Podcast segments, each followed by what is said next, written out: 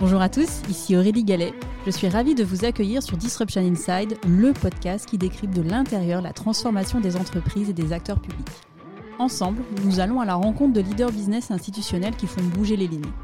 Nous allons décrypter leurs stratégies, revenir sur leurs réussites et leurs échecs et faire le plein de conseils pratiques. Mon objectif, vous aider à passer à l'action en vous inspirant des meilleurs.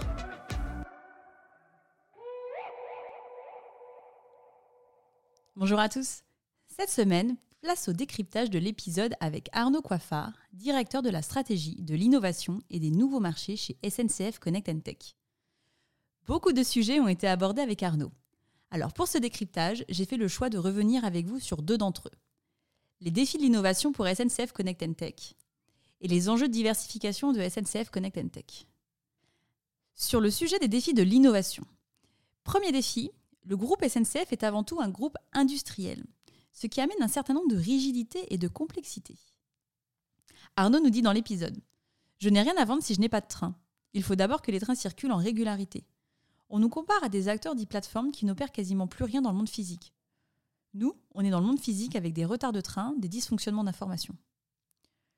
Deuxième défi pour l'innovation euh, chez SNCF Connect Tech, la diversité des métiers, avec d'un côté l'activité TGV, avec des trajets longue distance, versus le transilien avec des trajets courts. Arnaud nous dit, c'est une richesse car ce sont des usages différents et des clients différents. Troisième défi, l'exposition grand public et médiatique du groupe. On est dans une boîte qui est très exposée et très visible, et ça nous oblige, nous dit Arnaud. Nous sommes revenus avec Arnaud sur le lancement de l'application SNCF Connect, qui a été sous le feu des critiques il y a quelques mois. Sur la jeunesse du projet, Arnaud rappelle On a voulu faire un choc de simplification, être capable de réunir dans un même objet des usages qu'on avait historiquement silotés. Alors comment gérer quand la machine médiatique s'emballe et que les politiques montent au créneau? Arnaud a répondu avec beaucoup de sincérité et est revenu sur la manière dont il a géré la situation à son niveau. Pour ma part, j'ai retenu trois principales idées. Première idée, il faut rester extrêmement concentré et très focus. Ne pas se disperser en essayant d'éteindre tous les feux en même temps. Deuxième idée, garder son sang-froid et prendre de la distance pour ne pas se laisser submerger et affecter personnellement par les critiques.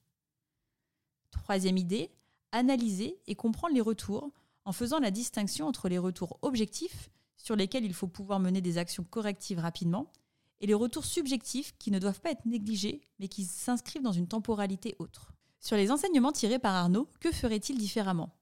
Premier enseignement, mieux anticiper la communication auprès des clients. Arnaud nous dit On a eu une communication assez tardive sur un objet quotidien pour beaucoup de Français. Anticiper la communication aurait permis de mieux accompagner les nouveaux usages.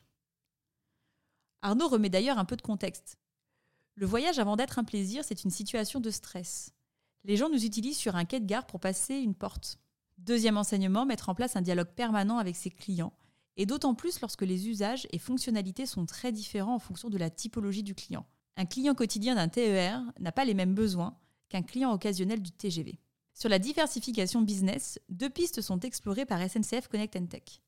La première piste, c'est de proposer aux autorités organisatrices de mobilité, les AOM, des solutions en marque blanche en mode SaaS pour que celles qui cherchent à renouveler leur site internet ou leur application mobile puissent le faire et utiliser ce service.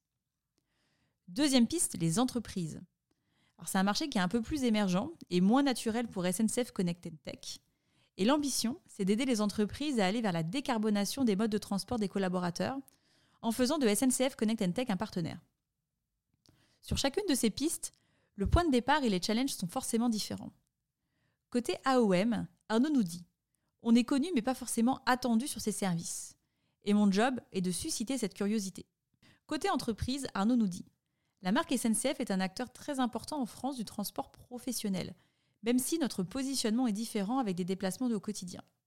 La marque SNCF nous permet d'ouvrir des portes. Pour terminer ce décryptage, je souhaitais repartager avec vous les trois facteurs clés de succès d'une transformation présentée par Arnaud. Première idée, l'ambition.